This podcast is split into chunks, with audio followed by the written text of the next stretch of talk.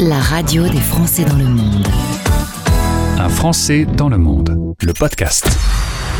Et je suis très content d'aller euh, retrouver euh, à Stockholm, donc en, en Suède, euh, ma première invitée de cette émission. Elle s'appelle Virginie. Bonjour Virginie. Bonjour, bonjour. Merci d'être avec nous. On va raconter ton parcours d'expat. C'est le principe d'un Français dans le monde. Tout commence à Annecy. Nous sommes en Haute-Savoie il y a quelques années. Euh, c'est là que tu vas naître, grandir et faire tes études.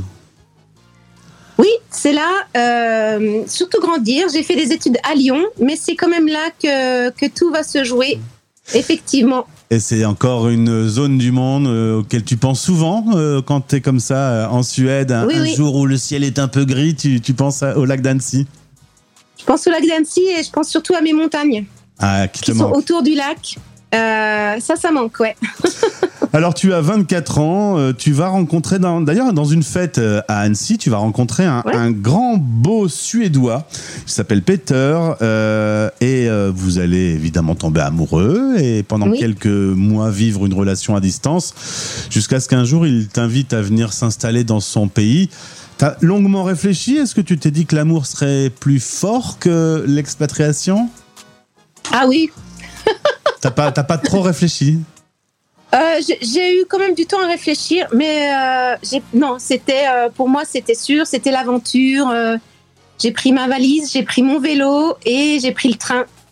Alors, on- va parler de ce train. Alors, je ne savais pas que ça existait. Tu es parti en train sans quitter le train en 24 heures. Tu as traversé Hambourg pour aller jusqu'à Stockholm. Et, et même que le train était sur le bateau qui t'a emmené en Suède. Ouais. Donc euh, j'ai fait Genève, Hambourg et puis après quand de, Hambourg, euh, en fait, je suis restée dans le train euh, jusqu'en Suède, oui. Et je me souviendrai très bien puisque j'avais pas tellement calculé comment ça allait se passer. Et je dormais, c'était dans un dans un couchette, hein, donc et je me suis bien réveillée et j'ai bien entendu tout ce qui était en train de se passer. J'ai compris qu'effectivement le le wagon, le train euh, allait être mis dans le bateau C'est incroyable. ah oui Alors, il y a 2032 km, hein, j'ai vérifié, entre Annecy et Ah. Stockholm.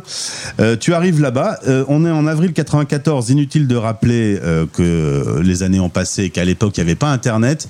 Donc, pour toi qui ne parles pas le suédois, la solution, c'était un petit dictionnaire que tu gardes dans la poche. Voilà. Euh, vu que mon anglais était à l'honneur de la réputation de l'anglais des Français, j'avais pas tellement le choix. Donc euh, mon mini dictionnaire euh, français-anglais ben, m'a bien aidé pour justement euh, communiquer avec tout le monde, puisque en Suède tout le monde parle anglais. Alors, tout le monde parle anglais, mais tu m'as dit que si on voulait un peu s'intégrer et vraiment devenir un vrai suédois, il faut parler le suédois. Oui. Euh, pour moi, ça a été vital d'apprendre le suédois le plus rapidement possible euh, pour l'intégration, pour mon métier euh, en magasin en tant que vendeur. je voulais vraiment pouvoir communiquer en anglais. Donc oui, je me suis inscrite et j'ai appris le suédois pour pour les étrangers.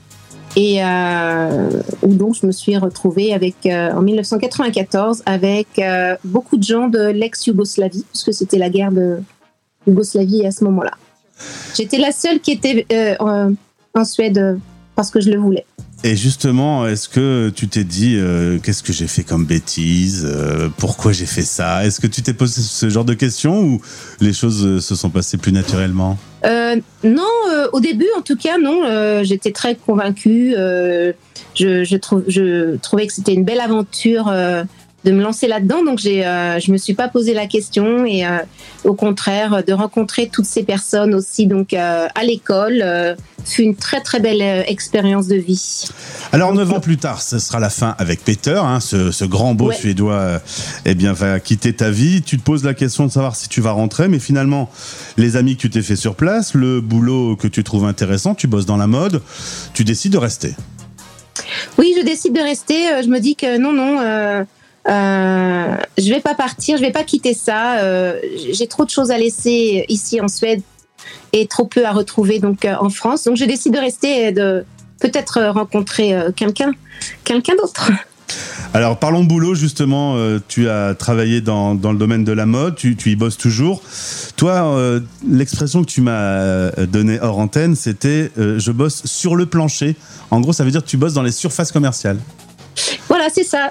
c'est la différence entre ceux qui donc travaillent en magasin, ceux qui travaillent dans les maisons mères, dans les bureaux, ou même les vendeurs qui font les, les salons. C'est encore, encore une autre expression. Donc en Suède, on différie les trois, les, les trois endroits où on peut vendre. Donc, euh, ça se dit. Euh, euh, donc, ça veut dire ici, ça se dit Pogolvet. Pogolvet. Donc, je travaille sur le plancher en magasin. Et je viens de te faire un, coup au cœur puisque je t'ai annoncé qu'en France, cet été, Camailleux et Pinky étaient tous les deux en danger, en très fort danger. Hein, L'un qui est en redressement judiciaire et l'autre qui est à vendre. T'as bossé chez Camailleux quand t'étais en France à l'époque Et oui, c'était mon premier job. Quand j'ai sorti, euh, quand j'ai quitté l'école de design euh, que j'avais faite à Lyon, euh, j'avais tellement envie de bosser que je fais l'ouverture de, de, Camailleux à Annecy. Je suis restée pendant 3-4 ans. Donc oui, ça m'a fait un petit coup au cœur là quand tu m'as annoncé ça. Je ne savais pas. Je suis désolé, c'est pas ma faute. je, ne m'habille pas chez Camailleux. parlons de ta vie à Stockholm si tu veux bien. Alors le petit mot classique sur la météo. déjà, il fait plus chaud que d'habitude. C'est plutôt une bonne nouvelle. Oui, euh, c'est une bonne nouvelle pour nous en tout cas, puisque de toute façon on n'obtient pas les 40 qu'il y a eu en France. Donc nous maintenant on a eu quand même un bel été qui s'est euh, autour des 30 euh, et, c'est très chouette quoi. Donc je suis très contente. Mais c'est vrai que ça se réchauffe un petit peu ici aussi quand même, on doit le dire. Hein. Alors sinon je ne vais pas mentir hein, Virginie, quand j'ai un Français qui est basé en Suède, souvent j'ai des remarques un petit peu difficiles sur deux choses l'hiver qui peut être très long et le manque de soleil qui peut être cruel, et les Suédois qui sont pas toujours très très très très accueillants. Qu'est-ce que tu peux me dire sur ces deux points? Alors pour la première chose, oui, effectivement, euh, les températures euh, sont quand même beaucoup plus basses qu'en France. Donc euh, c'est vrai, il fait froid. la neige, si on n'a pas de chance, elle peut arriver déjà au mois de novembre. Et puis elle reste longtemps. Et, et puis surtout, il fait nuit euh, et, et, c'est l'obscurité qui, euh, qui peut être euh, très pesante. mais contrario, l'été, c'est le contraire. bon, on est à Stockholm, hein, donc on est encore au milieu de, la Suède. L'été, il fait jour tôt. Donc je me souviens très bien, je suis arrivée en, au printemps. Et je me souviens très très bien. Il n'y a, pas de, a pas de volet ici. Donc, euh, on met pas de volet. On a peut-être euh, des rideaux, des choses comme ça, mais il n'y a pas de volet. Donc, euh, et les oiseaux, surtout, on les entend très tôt le matin. Vers 3-4 heures du matin, ils commencent à chanter. Il fait jour à 4 heures. C'était un petit peu, un peu difficile à, se, à, dormir le matin. Et puis la, nuit qui n'en finit pas l'hiver. Ouais, il y a quasiment que quelques heures où le soleil apparaît, sinon c'est tout le temps la nuit. Euh, Stockholm, ça va encore. On a encore 5-6 euh, heures de soleil quand même. Euh, on va dire de 8-9 heures du matin à 3 heures de l'après-midi, le soleil se couche. À 4 heures, il fait nuit quand même, oui. Et alors, cette rigueur, cette froideur suédoise, elle existe? Ben.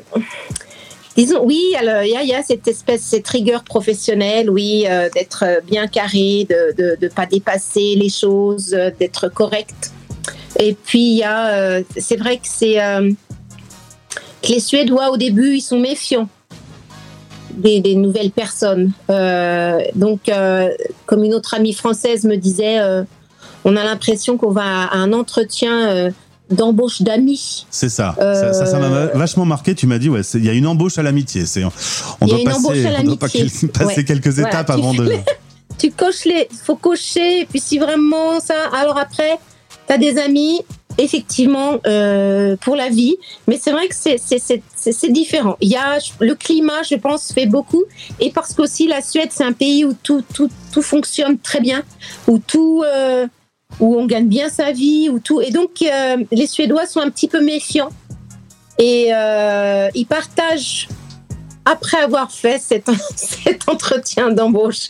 Après, ils partagent. Et, euh, mais c'est vrai qu'avant, c'est pas évident.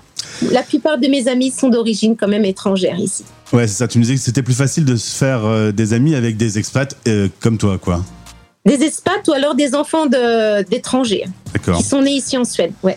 Dans ce rendez-vous Un Français dans le monde, j'ai toujours une petite question sur ton rapport à la France. Tu m'as dit que tu euh, ne revenais pas aussi souvent que tu ne le voulais et qu'il te manquait un truc. Euh, j'adore l'expression. Ce que tu aimes bien en France, c'est le côté à la bonne franquette. Oui, c'est ce côté euh, spontané. Qu'en tout cas, j'ai le souvenir qu'on avait. Et ce côté un peu simple des choses, d'inviter quelqu'un avec ce qu'on a dans le frigo, sans en faire euh, un plat, j'allais dire. c'est le cas de le dire. Euh, donc cette simplicité de, des choses, euh, cette, voilà, je pense que ça, c'est ça, ça manque. Euh, ça me manque beaucoup en fait. Et, euh, S'arrêter à une terrasse de café, euh, boire un petit café avec un pote. de café, voilà, de voir quelqu'un, de dire oh, tiens on va faire ça, tu fais quoi Et donc oui, ça, ça, ça manque. Et puis l'humour aussi qui est pas toujours évident puisque quand même quand je me quand je me fends le bide avec mon ami d'enfance en français, c'est pas toujours évident de, de reproduire les les mêmes, les mêmes, les mêmes choses dans la langue, dans une autre langue. Traduire la blague. Donc la langue française aussi me manque. Alors, euh, parlons justement de cette langue française. Tu as des jumeaux qui ont 14 ans aujourd'hui, un garçon, une fille. Et alors, euh, bah, ils, connaissent pas le français pas, pas très bien.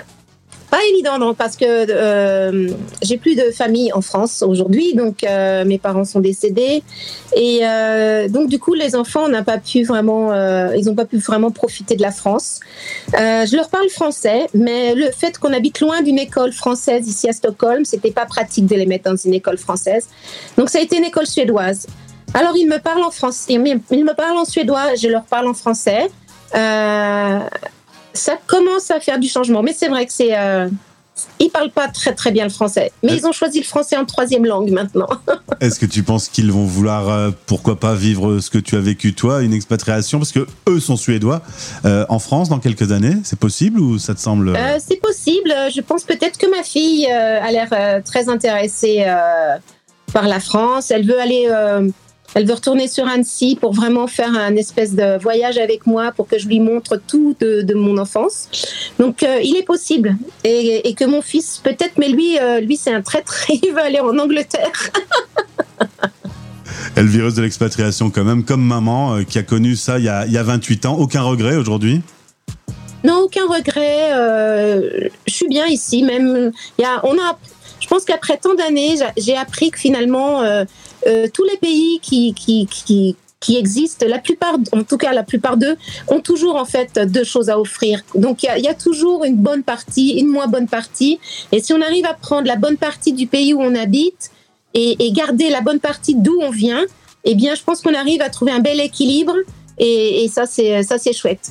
Eh bien, Virginie, en tout cas, moi, j'ai rencontré la meilleure partie de toi aujourd'hui. Merci d'avoir été en direct. C'est quand même magique. Hein. On le dit jamais, on s'en rend jamais compte, mais nous, on est, on est en visio, on, se parle et on se voit. T'es à 2000 km d'ici, on se parle comme si t'étais euh, dans le studio. C'est quand même, enfin, je sais pas, moi, je, je dois être un enfant, mais super. je. Ah ouais, c'est super. je trouve ça fascinant. Merci. Ah oui, c'est super, vraiment. Merci beaucoup en tout cas d'avoir répondu. Bah, merci euh. à toi de m'avoir invité, euh, avec plaisir. J'espère que je vais inspirer euh, d'autres à, à passer le cap. Et j'espère te retrouver ici bientôt. Merci. Les Français parlent au français, l'émission qui relie les expats. Parrainée par Bayard Monde. Avec Bayard Monde, lire, quel plaisir.